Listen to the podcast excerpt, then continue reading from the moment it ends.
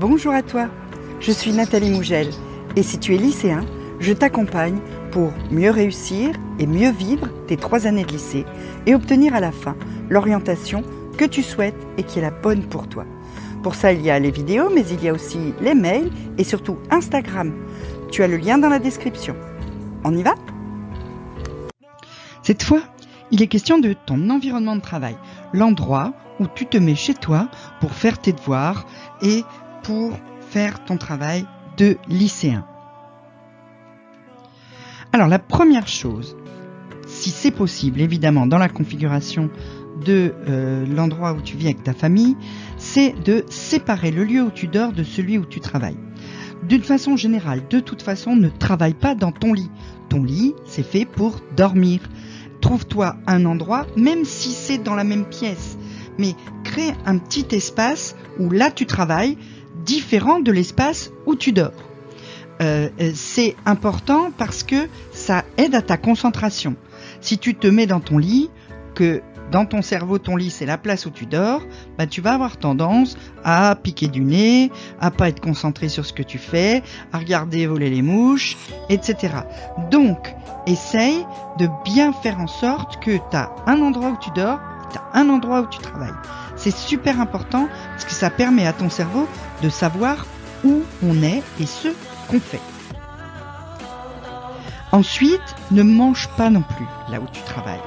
Chaque espace doit avoir sa fonction et ton cerveau doit associer ton espace de travail au travail. Point barre, rien d'autre. En plus, si c'est dans ta chambre, de la nourriture dans une chambre, c'est quand même pas top niveau hygiène. Hein. Et en plus, manger en travaillant, c'est le meilleur moyen de pas être concentré et de pas avoir d'énergie parce que l'énergie de ton corps, elle va se mettre sur la digestion et donc c'est une très très mauvaise idée de manger en travaillant et de manger où tu travailles. Ensuite, c'est important que cette pièce où tu travailles, que ce soit ta chambre ou un bureau à part, soit aérée régulièrement. Tu dois renouveler l'air pour avoir de bonnes conditions de travail parce que c'est important pour d'abord ta santé en général, ça va t'éviter d'avoir mal à la tête, ce qui pour travailler est quand même pas la meilleure des situations. Ça va t'aider aussi à te concentrer parce que tu respires bien, parce que euh, tu te sens dans un environnement sain. Donc ça aussi, ça fait partie vraiment d'un bon environnement de travail. Aère la pièce dans laquelle tu travailles et fais en sorte qu'elle soit pas trop chauffée. Évidemment, il ne faut pas qu'elle soit aussi fraîche que euh, quand c'est une chambre qui ne sert qu'à dormir, mais il faut quand même qu'il fasse pas 25 degrés là où tu travailles parce que c'est pas bon non plus pour ta concentration. Alors, on va parler des choses qui fâchent maintenant. Ton espace de travail doit être rangé.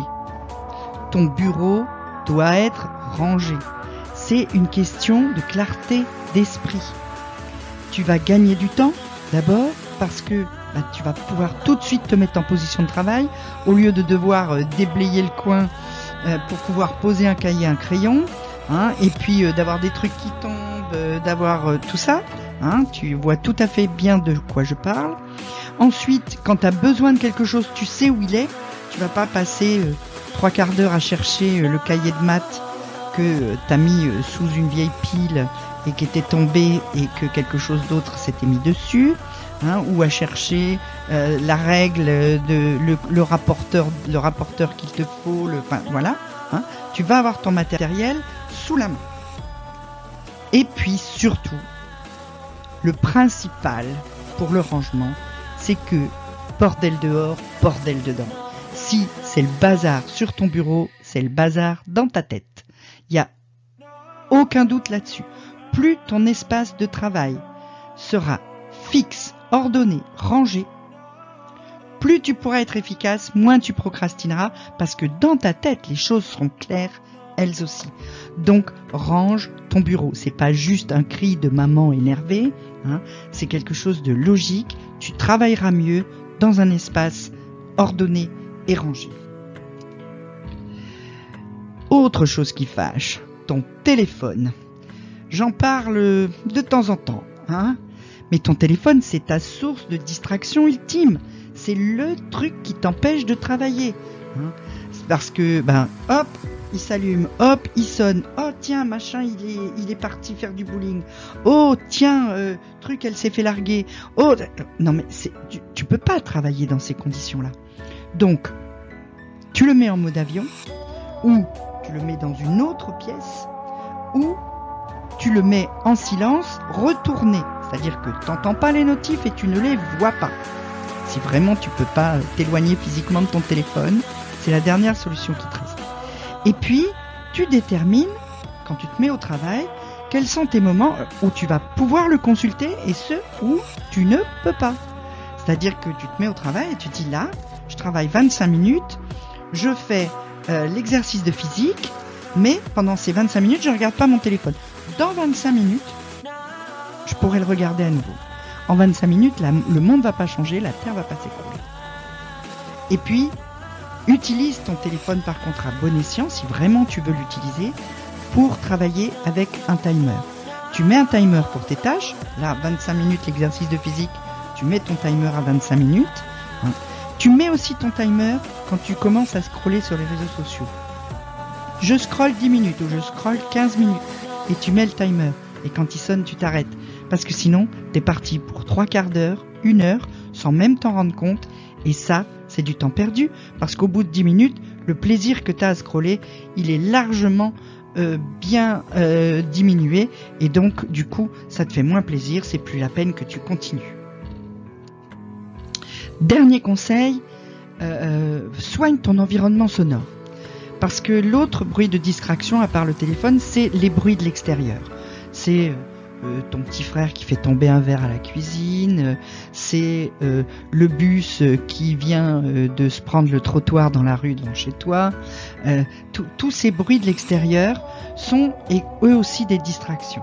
Donc crée un environnement sonore propice à la concentration. Ton téléphone aussi peut te servir à ça. Tu vois que ton téléphone il a des bons côtés. Il existe sur YouTube ou sur des applis. je t'ai mis quelques quelques noms sur les applis de musique, euh, Spotify, Deezer, etc. Il y a une appli spéciale qui s'appelle Noisely aussi, qui elle doit te coûter 3 euros à l'achat et après c'est terminé, tu payes plus rien. Euh, mais sur YouTube c'est gratuit. Hein. Des bruits blancs, c'est-à-dire ce sont des bruits qui ont une fréquence euh, qui est toujours la même. Et donc ça, tu mets ça dans tes oreilles, tes écouteurs, t'es parti pour travailler. Ou de la musique douce et sans parole. Évidemment, pas le Rammstein euh, hein, euh, ou, pas la chanson de ta chanteuse préférée, je sais pas moi, Céline Dion, non? En tout cas, de, la musique douce, classique ou type zen, relax, etc. Et sans parole. Et avec ça, tu vas pouvoir te libérer des bruits extérieurs et mieux travailler.